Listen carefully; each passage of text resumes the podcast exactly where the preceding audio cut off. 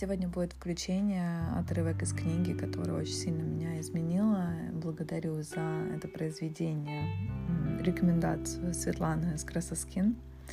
А, эта книга называется «Бегущая с волками» про женские архетипы а, в мифах и сказках.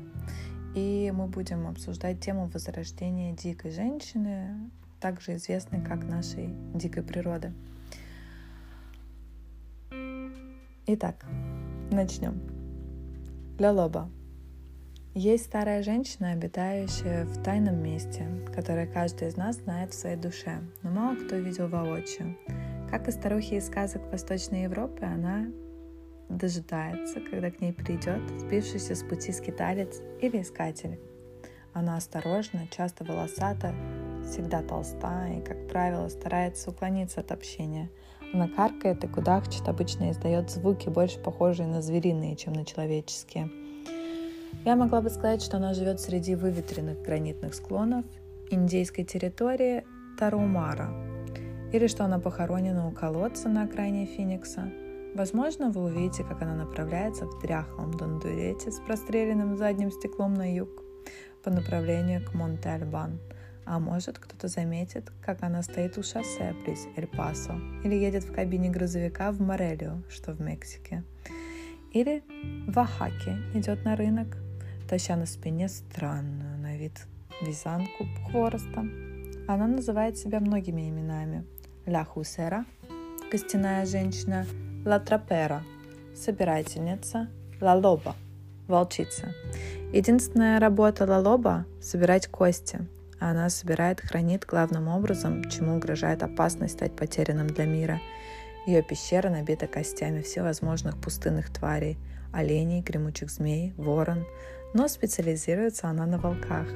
Она лазает, ползает, шныряется по монтаньонс, горам и аройос, сухим руслом рек, в поисках волчьих костей, а когда соберет весь скелет, как последняя косточка, станет на место, и перед ней ляжет прекрасная белая скульптура зверя, она садится у огня и думает о том, какую песню спеть. А когда решит, встает над зверем, вздымает над ним руки и заводит песню. И тогда волчьи ребра и кости лап начинают обрастать плотью, и зверь покрывается шерстью. Лалоба продолжает песню, и зверь все больше походит на живого. Его хвост загибается вверх, сильный и мохнатый, Лалоба поет дальше, и волк начинает дышать.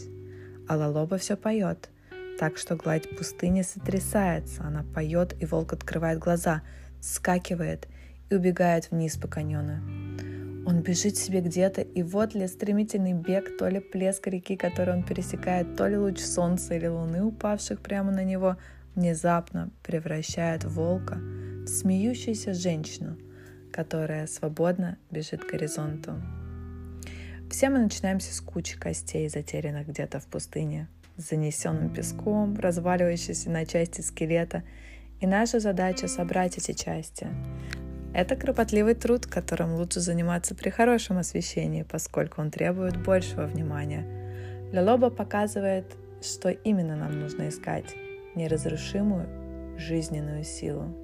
Костя –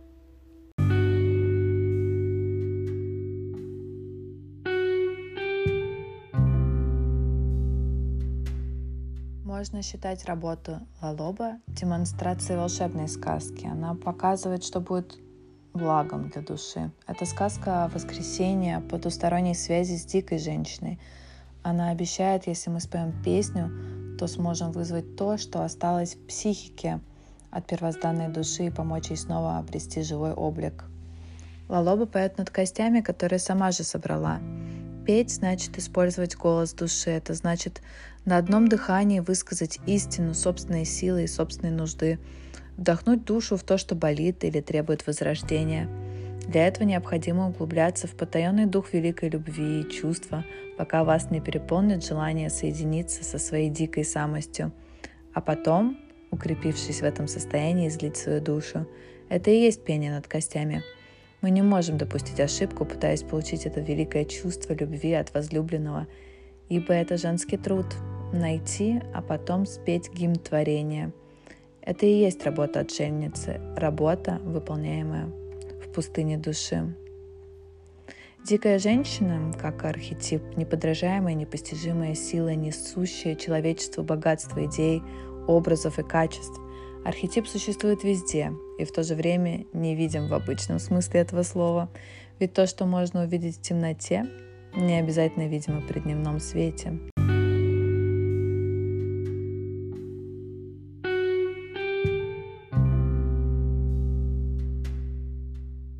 Такова наша женская практика медитации.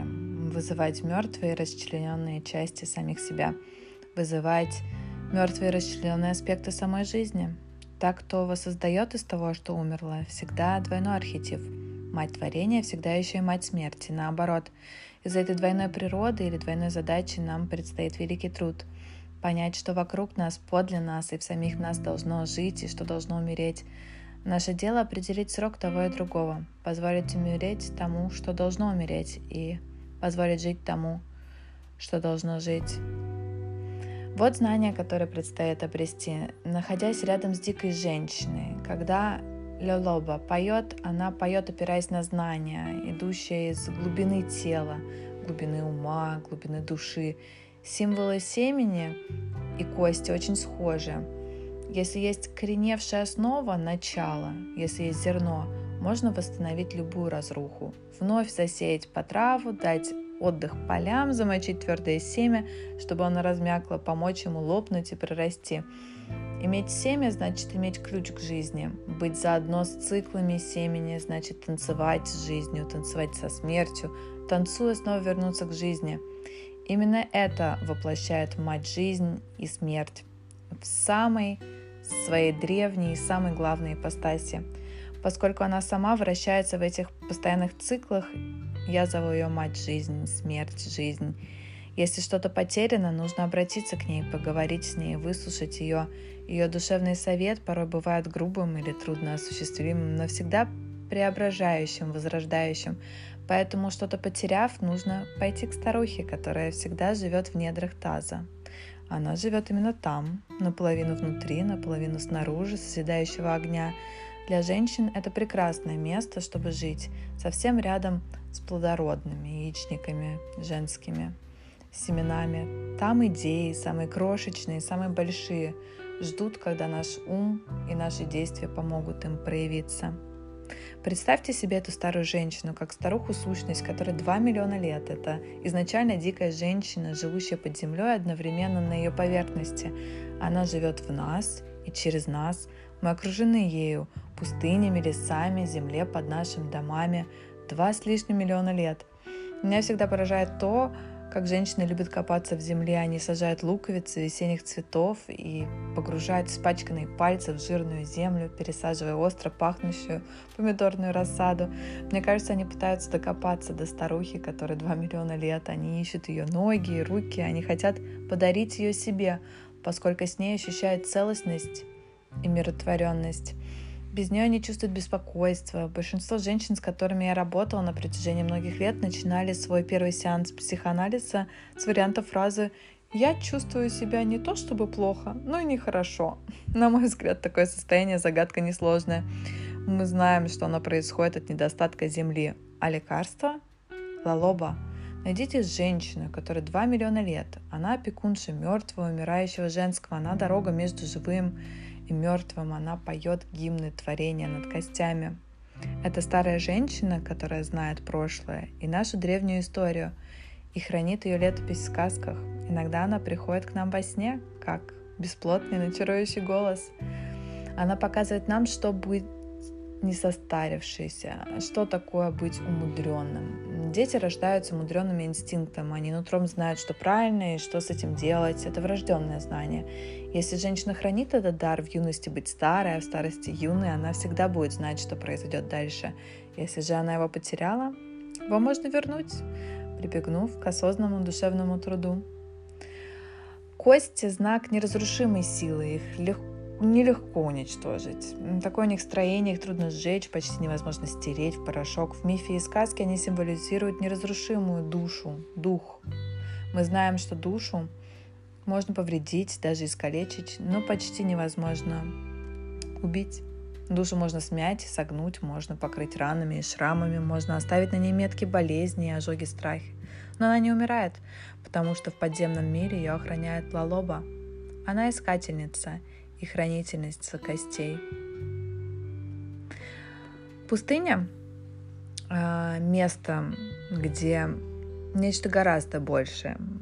Пустыня насыщена, корни всего живого тянутся к последней капле воды, а цветок накапливает влагу только потому, что появляется рано утром и поздно вечером – Жизнь пустыни скудная, но яркая, и большинство из того, что случается, происходит под землей, и это напоминает жизнь многих женщин.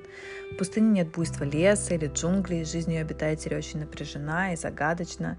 Многие из нас живут такой жизнью, крошечной на поверхности и огромной под землей. Лалоба показывает нам драгоценности, которые можно получить от такого распределения души. Женскую душу может привести в пустыню какой-то отклик, прошлой жестокости или отсутствие жизненного пространства над землей. Как часто женщина чувствует, что живет в пустынном месте, где есть, быть может, всего один кактус с единственным ярко-алым цветком и больше ничего на тысячи километров вокруг. Но для женщины, которая пройдет тысячи одну милю, есть кое-что еще. Невзрачные лачуги – нерешимая твердыня. Старуха.